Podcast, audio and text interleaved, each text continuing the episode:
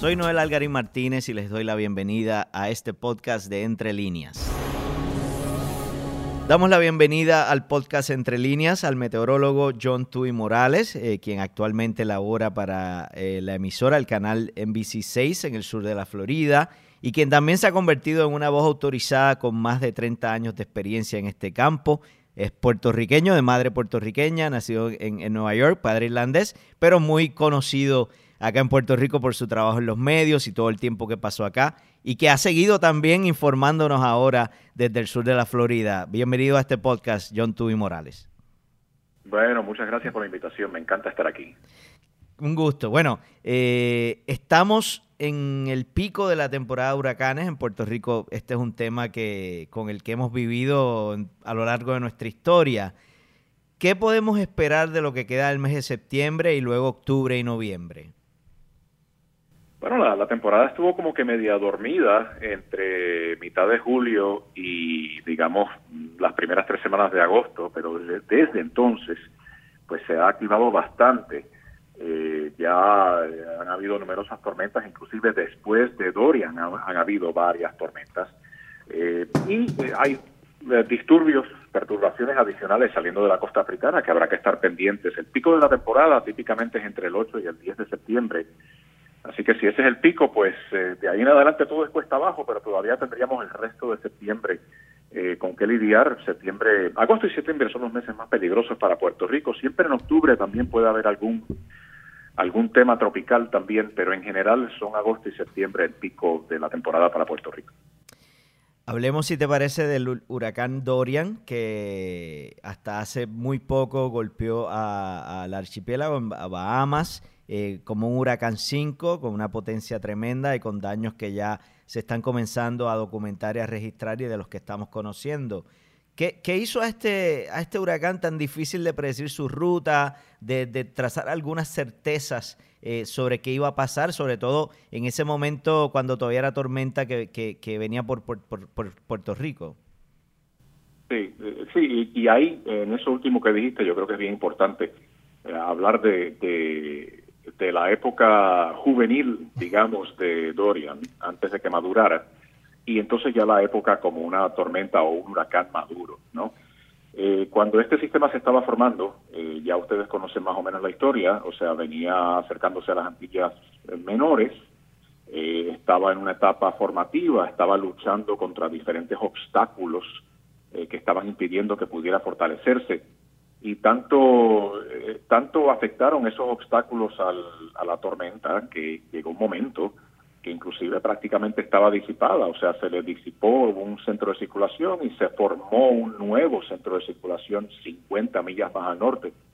Eh, en, el, en el mundo caribeño 50 millas es bastante, porque las islitas son chiquitas, incluyendo la de Puerto Rico, que es una isla relativamente pequeña, o sea, que si uno habla de 50 millas y, y tan pronto pasó eso, tan pronto pasó en la generación de un nuevo centro de circulación en otro lugar, ahí cambiaron todos los pronósticos. Y, la, y inclusive cambiaron los pronósticos, pero no con suficiente, eh, o sea, no, no atinaron. Eh, esos, inclusive los nuevos pronósticos después de que se formó el nuevo centro, no atinaron. Y, y, te digo por qué. Eh, los, los modelos de pronóstico, que son, digamos, la, la herramienta principal que utilizan hoy día los expertos del Centro Nacional de Huracanes, no asimilaron el cambio en el centro de circulación prácticamente hasta 12 horas más tarde. ¿Y qué significa eso? Peor aún, que después de esas 12 horas pasaron seis más en lo que empezaron entonces a salir los, las, las gráficas, los mapas de esos nuevos modelos de pronóstico. O sea que esas 18 horas que pasaron entre cuando se formó ese nuevo centro y cuando por fin teníamos mapas que nos decían, ah, no, esto no se va a ir por el sur de Puerto Rico y hacia República Dominicana, esto va a, doblar a la derecha y meterse Habían pasado ya 18 horas. Eh, al final de cuentas, el impacto sobre Puerto Rico fue más o menos lo que yo había pensado, pero pues como ya saben, he admitido en numerosas diferentes plataformas, pues por todas las razones incorrectas, ¿no? Porque me equivoqué yo en trayectoria e intensidad, se equivocó el Centro Nacional de Huracanes en, trayectoria e intensidad. Tal, bueno, ellos atinaron más con la intensidad que yo, pero en todo caso, pues al final de cuentas en Puerto Rico no pasó mucho y, de eso estamos eh, contentos. Una cosa más que te comento. Ya después de Puerto Rico, ya cuando entró al Atlántico abierto y, se formó en un huracán maduro, eh, los pronósticos han sido pero súper exactos. O sea, el Centro de Huracanes ha hecho una labor extraordinaria con, con las, proyecciones de cómo iba a doblar así hacia la izquierda, o sea, hacia las Bahamas y Florida, cómo, y cómo iba a decelerar cuando se acercara a Abaco y a Gran Bahama, eh, cómo inclusive podía estancarse y luego de momento hacer un giro brusco hacia la derecha, o sea, hacia el norte. Todo eso se pronosticó. Y, también ellos ellos son bien conservadores en el centro de huracanes. Ellos, no se iban a atrever a pronosticar un huracán categoría 5. Eh, eso lo dije yo en el aire acá en, el canal 6 en, Miami.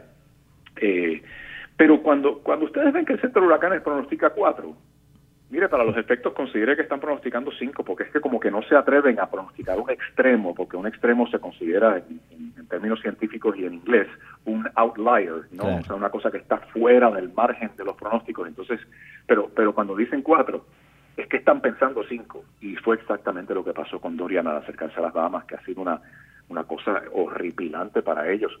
Eh, y, y tengo una cosa más de Dorian. Eh, Dorian fue inmensamente peor de lo que fue María en Puerto Rico. Mm. O sea, dijeran eso, dijeran eso.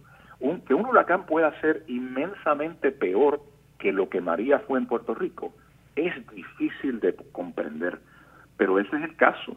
No solamente porque los vientos máximos sostenidos eran 30 millas por hora más altos que los de Puerto Rico y por lo tanto las ráfagas de viento alcanzaron más de 220 millas por hora en las Bahamas, pero además porque venía acompañado de una marejada ciclónica de 20 a 25 pies de profundidad.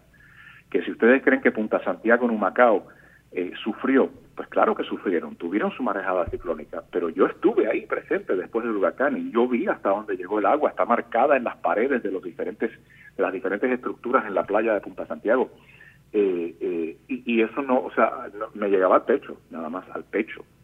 20 o 25 pies es ya metido bien en el segundo piso de una casa y peor. O sea que y, esas, esas islitas de las Bahamas son bien planas también, o sea que 25 pies de agua inunda todo. Así que bueno, nada, no, no, difícil comprender la tragedia para ellos. Sin duda, este es un nuevo escenario en el que lamentablemente como que se comienza a ser eh, bastante recurrente. Desde el 2016, este es el quinto huracán que alcanzó categoría 5.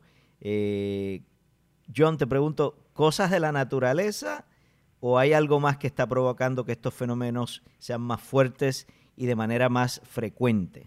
Las condiciones atmosféricas que, tienen que llevar a que un huracán pueda alcanzar categoría 5 eh, tienen que ser condiciones naturales porque si no, no podría formarse en primera instancia.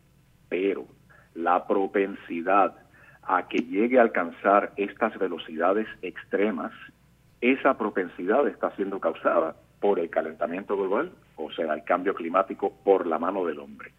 Eh, ya hay eh, estudios por pares que indican de que en el Atlántico, en la era satelital, el número de ciclones que están pasando por ciclos de intensificación rápida está aumentando.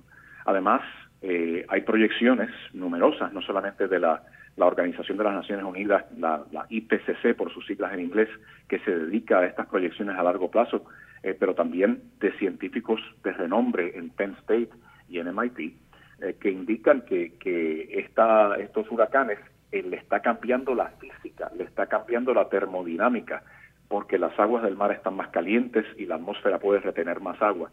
Y así, como que le cambiamos el límite de velocidad a, a los vientos del huracán. Cuando antes en teoría, o sea, utilizando la, ciencia y las ecuaciones matemáticas que definen la atmósfera, eh, el límite teórico de una de un huracán podía ser tal vez unas 200 o 200 millas, 210 millas por hora sostenido, pues ahora estamos aumentando eso por 7% con cada grado centígrado que incrementa la temperatura del mar. O sea que si el límite era 200 millas por hora y aumenta un grado la temperatura de la superficie del mar, entonces ya estamos hablando de 214 millas por hora sostenido, el límite de ese huracán. Y así sucesivamente. Si llega a 2 grados, pues 2,28. Y si llega a 3, pues hagamos la matemática, 2,42. O sea, eso es lo que estamos viviendo. Es una situación bien difícil. Específicamente a Puerto Rico me voy a referir ahora, porque yo eh, visité a MIT y me reuní con Kerry Emanuel. Kerry Emanuel es un científico climático eh, que se dedica especialmente a estos temas tropicales. Y él me mostró una diapositiva eh, escalofriante eh, donde eh, indica que el, la frecuencia de retorno de un huracán como María a Puerto Rico eh, al presente, o sea, a principios del siglo XXI, es un evento de una vez cada 200 años. Una vez cada 200 años que llegue un ciclón en promedio de esa naturaleza a Puerto Rico. Pero las proyecciones son que para el final de este siglo XXI, ese tipo de evento llegaría a Puerto Rico una vez cada 20 años una vez cada 20 años. ¿Cómo una sociedad podría lidiar con una, con una hecatombe como María eh, cada 20 años? Yo, yo eso no, no lo comprendo, no entiendo cómo sería la vida eh, al, final del siglo XXI si ese va a ser el caso. Sería un constante construir y reconstruir, ¿verdad? Eh, en ese caso. O, o cambiar, o, un cambio total de la fórmula de, de, de, cómo, de cómo se vive en una forma resiliente ¿no? y una forma sostenible. Eh, o sea, tendría que haber unos ajustes a nivel de sociedad, no solamente en Puerto Rico, pero o sea, tiene que participar todo el mundo, porque esto, esto, nosotros tenemos que frenar este tren antes de que se desemboque. O sea, ya, ya no hay marcha atrás con esto del calentamiento global. Lo que hay que hacer es decelerar el tren. O sea, no podemos permitir que del grado y medio que ya ha calentado desde la era preindustrial al presente, eh, que esto llegue a, dos grados, dos grados y medio, tres. Y, y, si sigue subiendo así, entonces pues ya ves lo que podría ocurrir con los huracanes y tendríamos nosotros que lidiar con esa situación. O sea que tiene que participar Puerto Rico en cortar nuestras emisiones de efecto invernadero, pero más, más aún tienen que participar los países mm, grandes industrializados del planeta que fueron los primeros que inyectaron todo esto en la, atmósfera y que al sol de hoy lo están haciendo también en una forma eh, descalabrada, eh, como son la China, la India, eh, Rusia, etcétera. ¿Ves, ¿Ves una pequeña luz al final del túnel en, en cuanto a esta discusión, la voluntad de estas grandes naciones, estos países, en, en trabajar con el tema del cambio climático? hubo gran optimismo en el 2015 con el acuerdo eh, de, París. Eh, pero desafortunadamente la pesadilla que está viviendo este país desde la elección de 2016 yo creo que eh, es un ejemplo de, cómo todo todo ahora es retrógrado y no no progresivo no o sea hemos visto una situación donde todo lo que se estaba haciendo para mejorar el medio ambiente para buscar formas de de, vivir de una forma más sostenible y más resiliente, eh, todo eso se está eliminando porque todas las regulaciones, eh, que son regulaciones que obviamente a, los negocios y a las industrias, ellos prefieren ellos prefieren actuar como les dé la gana, obviamente las industrias y lo que quieren es eh, hacer la más plata posible y que le cueste lo menos para lograr esa, esa cantidad de cantidad de dinero y esas regulaciones a ellos les molestan entonces, eh, ahora eh, hay una situación donde todas esas regulaciones se están eliminando y están permitiendo que las industrias hagan lo que ellos quieran y, que sigan este, sacando petróleo de, las profundidades y así sucesivamente. Así que eh, si esta pesadilla termina, yo creo que pues puede haber un poco más de optimismo porque por lo menos en el 2015 los diferentes países del mundo estaban de acuerdo en que esto había que, buscar la forma de, lidiar con, el asunto y, tomar cartas en una forma rápida. Eh, ahora, desafortunadamente, con los Estados Unidos ausentes de la mesa, eh, pues son otros países los que están tratando de ser los líderes, pero creo que no tienen la capacidad que hubiese tenido un país que por históricamente se conoce de los Estados Unidos como un líder a nivel mundial, pero en este tema del cambio climático sencillamente tiraron la toalla y dijeron hagan lo que les dé la gana.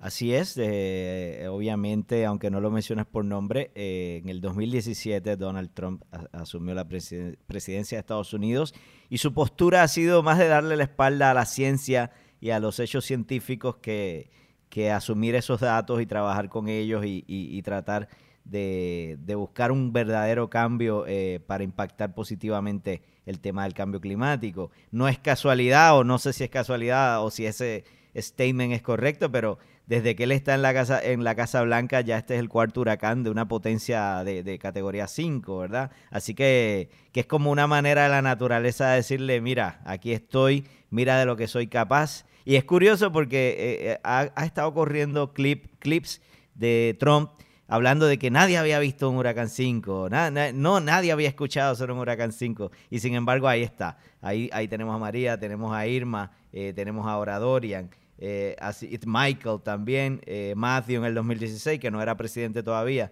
Eh, ¿Cómo está esta postura también a nivel de, del mensaje que envía un Estado a, su pueblo impacta negativamente toda esta discusión? O sea, yo creo que la, obviamente sabemos que el resto del mundo se está riendo de los Estados Unidos y de, su líder actualmente. O sea, es un chiste a nivel mundial.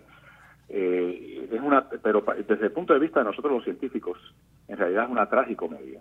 Una tragicomedia porque, o sea, nos reímos por las estupideces que escuchamos eh, y a la misma vez sabemos que lo que está haciendo es eh, llevando estas estos temas que son tan importantes para nuestro progreso y más, más importante aún, mire, para la supervivencia de, de, nuestros herederos. Claro. O sea, esto de la sostenibilidad es un tema bien importante y es un tema bien, bien difícil porque vivir de una forma sostenible, pues digamos, no eh, es, es la antítesis al consumerismo, es la antítesis a, a las conveniencias que muchas personas, pues que sencillamente como que nunca piensan en ellas, o sea, todo el plástico que desechamos sin ni siquiera pensar dos veces de que estamos desechando el plástico y que se va a quedar ahí por eh, miles de años porque no se degrada, ¿no?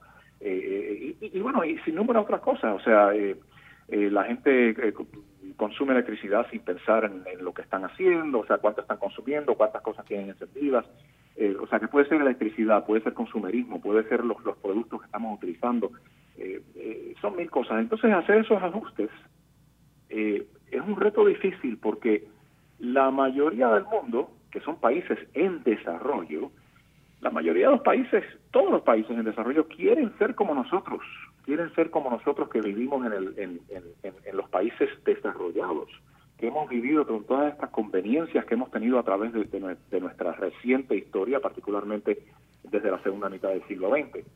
Eh, pero para llegar allí, entonces ellos también quieren actuar igual que hemos actuado nosotros, en una forma no sostenible, eh, consumerismo, eh, eh, desechar todo, ah, comprarnos cosas nuevas y botar la ropa, o sea, todas, todas esas cosas que, que al, final terminan todas en nuestro medio ambiente, terminan todas afectándonos y, y, y, al final de cuentas son nuestros hijos y nuestros nietos y bisnietos los que terminarán pagando las cuentas. En, en, el caso de tu profesión, John, ¿cómo todo el tema del cambio climático ha impactado la labor de los meteorólogos y, y qué cosas comunican a la gente a través del medio en, que trabajen? En ese tema, pues, eh, eh, modestia aparte, en un momento, o sea, yo he sido un líder en este país en cuanto a eso se refiere, porque yo incorporo eh, temas del cambio climático dentro de mis presentaciones del segmento del tiempo en la televisión. Y obviamente, si me siguen en medios sociales, ustedes saben que lo hago mucho también. E, esto es un tema que eh, a mí desde los años 90 me ha interesado mucho al principio era un poco un reto poder presentar o hablar del cambio climático, no porque nadie me lo estuviese impidiendo, pero cuando yo trabajaba en las cadenas en español, eh, tanto Univisión como Telemundo, pues no había mucho tiempo para el segmento de tiempo, eh, no se le daba mucha importancia, entonces yo no tenía mucho tiempo para hablar del tema. Pero gradualmente, cuando estaba en el, canal de Telemundo aquí en Miami, que es el canal 51, eh, empecé más o menos a tratar el tema y ya en los últimos 10 años, yo llevo 10 años como jefe de meteorología de NBC aquí en Miami, eh, ahí sí que he tenido gran oportunidad de hacerlo. Y lo que hago es que agarro, eh, veo, veo situaciones que están ocurriendo, como esta misma, la situación de Dorian, que ha, roto récords. Hay varios récords que Dorian ha establecido y agarro esas oportunidades y, y explico en el aire cómo esos récords que Dorian está estableciendo son consistentes con lo que uno esperaría en un mundo que se está calentando, eh, o sea, en un mundo que está pasando por este cambio climático. Y así la gente va haciendo la conexión entre estas condiciones extremas que estamos viendo en diferentes eh, situaciones sean inundaciones, sequías, olas de calor eh, o, huracanes fuertes, y van dándose cuenta del daño que estamos haciendo y los cambios que hay que hacer. Ojo, no todos los meteorólogos en la televisión hacen eso, eh, y, yo siempre estoy buscando la manera de, de retar a más y más meteorólogos a que sí se atrevan a hacerlo, porque me parece que la urgencia para hacerlo es mayor que nunca, y, y mi lema en inglés es, o sea, que este es el momento para tener el coraje eh, de, de, hacer ese tipo de cosas en la televisión. O dicho en inglés mejor, uh, this is a time like no other to be courageous.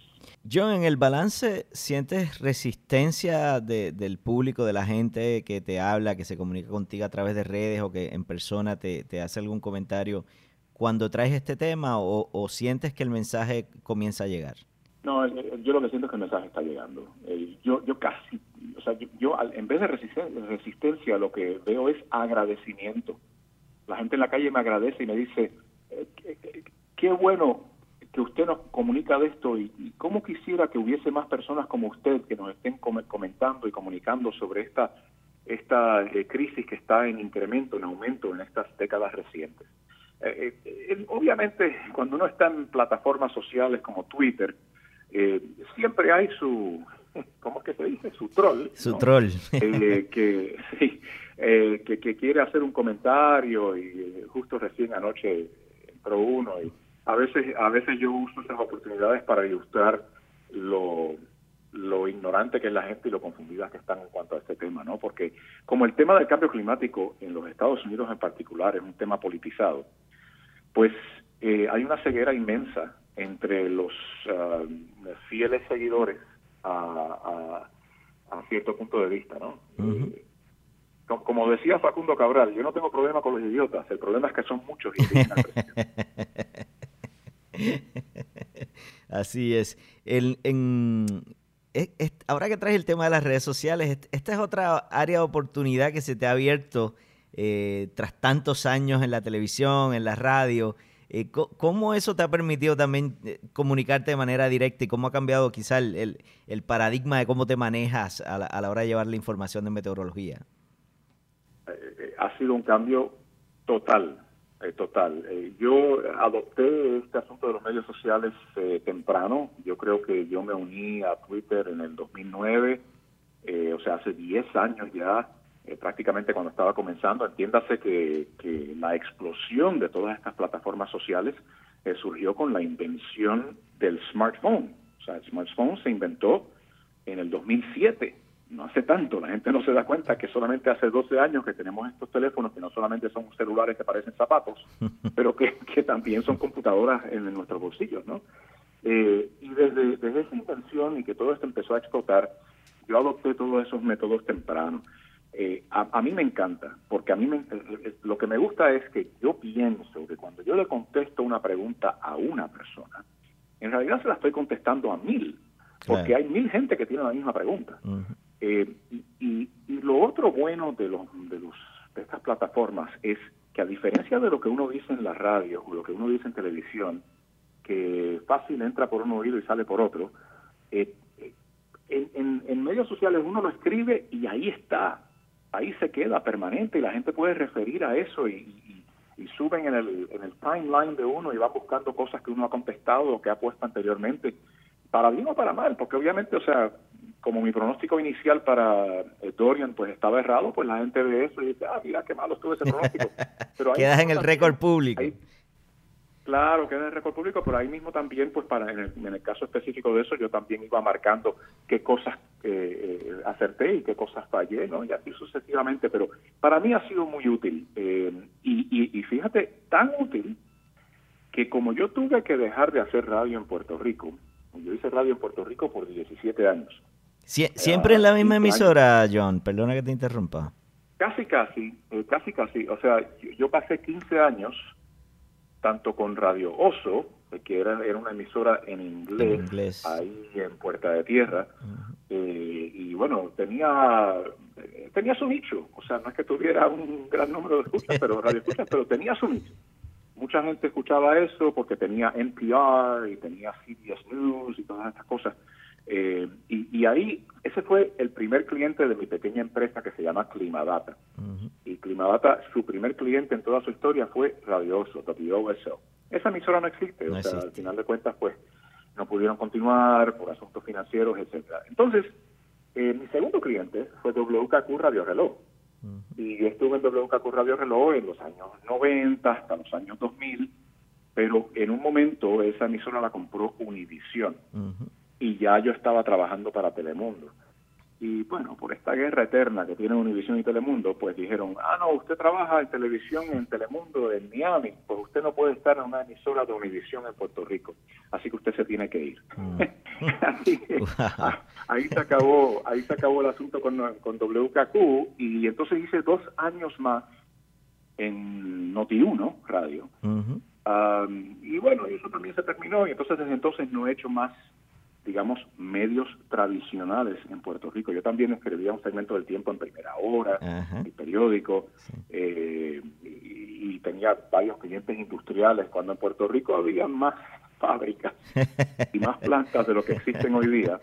Había muchas que eran clientes de Climadata porque recibían información específica que necesitaban para tomar decisiones críticas en cuanto a lo que ellos estaban produciendo o en cuanto a los mismos turnos que los empleados tenían que trabajar. Toda esa información bien, bien precisa se la daba Climadata a ellos. Bueno, en todo caso, para volver al tema, eh, el tema de los medios sociales, todo eso ya, o sea, yo no tengo ningún cliente en Puerto Rico, yo no, yo no salgo en medios tradicionales en Puerto Rico en ningún lugar.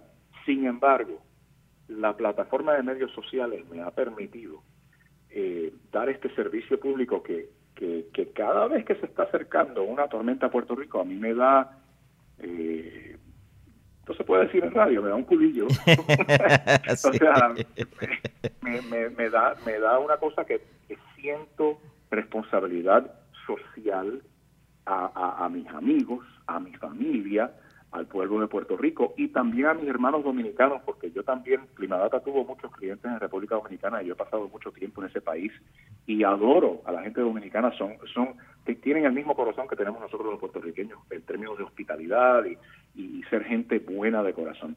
Y entonces, pues tanto para Puerto Rico como República Dominicana, yo, yo empiezo a seguir un huracán como si lo estuviese siguiendo para mi canal de televisión aquí en Miami. Así es. O sea, con todo lujo de detalle, hago, hago estos Facebook Lives y hago todos estos posts en Twitter y Facebook, que por cierto, o sea, todo, yo no me gano ni un kilo por eso. Lo dijiste muy bien, un servicio público absoluto. Sí, exacto. y, y bueno, y gracias a los medios sociales pues puedo hacer eso y, me da una inmensa satisfacción saber que estoy dando ese servicio. E, es interesante porque si algo te ha distinguido y, lo que uno también recoge de la gente que, te sigue en, el caso de Puerto Rico en las redes sociales, es que eh, estás en ese punto exacto entre no caer en el alarmismo y dar información correcta, educar, eh, ¿Cómo logras ese balance y, a qué atribuyes ese éxito que has tenido en la gente, ¿no? Éxito en el sentido de que la gente confía en ti. Gracias. Bueno, em, eh, primero que todo, yo creo que el no alarmismo eh, viene de mis años en el Servicio Nacional de Meteorología. Ustedes conocen, eh, bueno, inclusive voy a mencionar a mi colega porque es una persona que quiero mucho. Ustedes conocen que tanto Adam son como yo eh, comenzamos nuestras carreras profesionales en el Servicio Nacional de Meteorología y en, San Juan, en, el aeropuerto en, Carolina. Y, los dos terminamos pues yendo por otras avenidas en el mundo, eh, terminamos haciendo carreras profesionales en la meteorología fuera eh, del gobierno federal. Pero cuando nosotros comenzamos, el director del Servicio Nacional de Meteorología era el doctor José Colón no mucha gente se va a acordar de José Colón, pero José Colón, un prominente meteorólogo que publicó numerosos estudios investigativos que fueron muy respetados en su, en, su campo. Eh, y, bueno, uno como un joven entusiasta de la meteorología, uno veía la foto de satélite y veía cuatro nubes ahí en el Atlántico y iba donde el doctor Colón y decía, mire, mire, doctor Colón, se va a formar una onda ahí y se va a formar una depresión y él me decía, esos son los aguaceritos, no se preocupe. Entonces, no, nos bajaba el moco, como se dice comúnmente. Y nosotros nos quedábamos así todos pasmados y frustrados, pero al final de cuentas él tenía razón. Él tenía razón. Entonces, uno como que empezaba a darse cuenta que no todo lo que está allá afuera eh, va a explotar y se va a convertir en una cosa horripilante. Y, y, y bueno, y cuando eso ocurre, yo lo digo, porque ¿quién no recuerda el Facebook Live ese que hice en la víspera de María? Eh, cuando, cuando le dije a la gente eh, eh, con, con gran emoción, a veces lo peor sí pasa para que la gente se diera cuenta que Puerto Rico no está bendecido y que sí pueden pasar cosas horripilantes como, como María. O sea, cuando tengo que decirlo, lo digo. Pero cuando, cuando, cuando la gente está entrando en un nivel de histeria que a mí me parece que es exagerado, y por cierto, nosotros en los medios somos culpables en gran parte de eso, ¿okay? porque los medios son los que empiezan con la, oh, que miren la tormenta, que si viene, que si no, que mire el escenario A, escenario B, escenario C, mire todo lo que puede pasar. Yo creo que eso pone a la gente muy nervioso. Eh, en el caso mío, pues ese estilo no alarmista es uno que yo he tenido en toda mi carrera comunicativa, que data del año 1991, cuando empecé en la televisión aquí en Miami, eh, y también a través de la radio en Puerto Rico, que empecé más tarde ese mismo año. Uh, y, es un estilo mm, que la gente me conoce por él, ya saben que si yo no me muestro preocupado, ellos no se tienen que preocupar demasiado. Eso es una responsabilidad grande en tus hombros, ¿no? Sí, pero mm, yo también confío mucho en mi habilidad de pronosticador. O sea, claro. Eh, eh, eh, volviendo al tema de Dorian, o sea, si Dorian eh, yo, creo que es importante también decir una cosa más, o sea, y yo entiendo todos los, los, los, retos que Puerto Rico se está enfrentando después de María, que todavía al sol de hoy los, estamos viviendo. Mi mamá vive en Sidra, o sea, mis tías viven en Santurce, o sea, yo viajo a Puerto Rico con frecuencia y, y, sé todo lo que está pasando por allá, de los toldos azules, del problema con la red energética, todo eso lo conozco. Pero mire, o sea, una cosa es un ciclón categoría 4 o 5 y otra cosa es una tormenta tropical. Yo entiendo que la tormenta va a tener impacto, pero, pero no es lo mismo ni se escribe igual que un ciclón que hay que, que de verdad eh, eh, eh, buscar en qué roto meterse para salvar la vida de uno y de sus niños y de su familia. O sea, es una cosa bien diferente. Así que yo me preocupo por, por esos, esas situaciones que de verdad pueden cobrar vidas a nivel masivo como ocurrió después de María en Puerto Rico. Eh, y o pueden dañar la infraestructura, de una forma. Pero si es una, eh, si va a ser una tormenta débil, no voy a estar eh, demasiado entusiasmado con el tema, porque no me entusiasma, o sea, yo lo informo, pero lo informo de una forma no alarmista y sencillamente dándole los hechos de lo que en realidad es ese fenómeno. Bueno, John, te agradezco el tiempo que nos has dado para participar en este podcast eh, y te exhorto a, continuar con esa labor tan importante porque escuchar el compromiso tuyo en, ante situaciones que pueden ser de tanto peligro, yo creo que vale mucho y, por eso te has ganado el que la gente diga, viene una tormenta, viene un huracán, el primero que voy a buscar es a John Tuy Muchas gracias, muchas gracias Noel. Un, gusto estar aquí y, compartir con todos.